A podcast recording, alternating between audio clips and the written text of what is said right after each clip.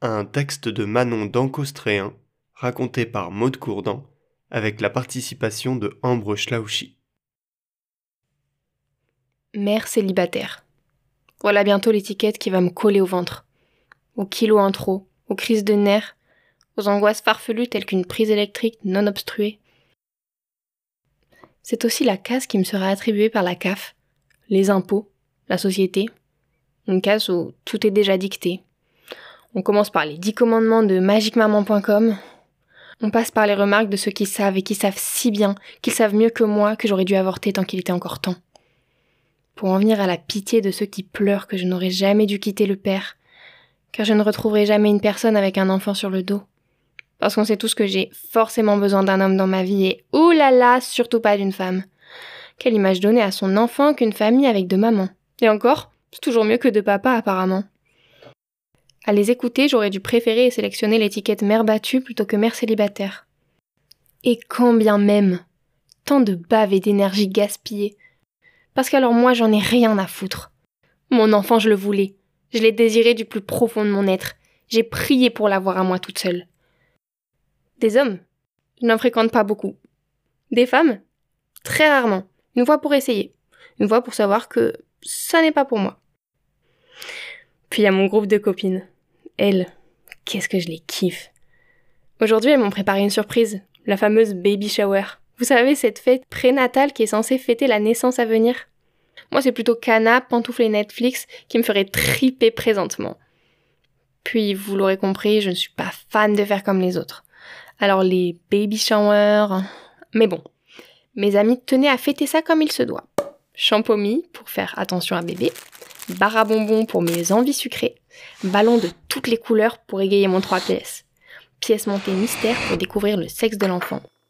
Alors, pour leur faire plaisir, je me suis armée de mon plus beau sourire, vêtue de ma plus belle tenue de maman en cloque, enfin, de la plus grande que j'ai pu trouver parce que j'ai encore pris 2 kilos et 3 bourrelets cette nuit. Ouais, ouais, moi aussi, je pensais que mon miroir était sous en fait quand j'ai vu ça. On a ri, on a pleuré, comme diraient Ziggy et Céline Dion. Alors qu'on se préparait à ouvrir le gâteau, Béatrice fut interrompue par une bombe à retardement. Avant de savoir, dis-nous quel sera le prénom dans les éventualités fille ou garçon. En vérité, cette question était posée avec le plus grand des enthousiasmes et la plus grande des bienveillances. Sauf que moi, je n'en savais rien. Donc oui, une bombe parce que tout le monde autour de moi attend ma réponse. Les yeux pétillants, les tympans vibrants d'impatience. Un retardement parce qu'il faudra bien que je me décide un jour. Quand je pense à mon bébé, j'ai déjà tout un tas de requêtes que je lui répète sans cesse. Apparemment, ça marche. Moi, je connais une maman géniale, issue d'une famille qui s'est transmis le gène brun aux yeux noisettes, de génération en génération, et qui répétait tous les jours à son enfant pas encore né qu'il serait blond aux yeux bleus avec des bouclettes. Et devinez quoi? Elle l'a eu. Alors moi, tous les soirs, je répète à mon petit bout de moi qui m'habite la chose suivante. Mon enfant, je te souhaite aussi instinctif et leader que George Bush, habile et entrepreneur que George Washington, charmant et talentueux que George Clooney, gourmand et sensible que George Pompidou, optimiste et généreux que Georges Brassens, explosif et éloquent que Georges Clemenceau, entraînant et vivant que les musiques de George Benson, ingénieux et blagueur que Gazorla. Si t'es une fille, tu me dis? Sois aussi courageuse que George Sand, Brave les interdits quand ils sont injustes pour vivre tes rêves sans limite et donner le meilleur de toi à tous ceux qui sauront lui donner sa valeur. Mais non, mon enfant ne s'appellera pas Georges. Parce que si ce prénom représente tant de grandes personnalités de notre histoire, tant d'individus qui peuvent être inspirants d'une manière ou d'une autre, je veux que mon enfant se fasse son propre nom, sa propre place.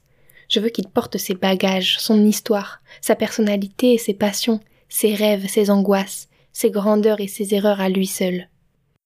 Hé, Manon Tu es avec nous? Euh, oui, oui, oui. Si c'est une fille, je l'appellerai Tara, pour un garçon, ça sera Tim.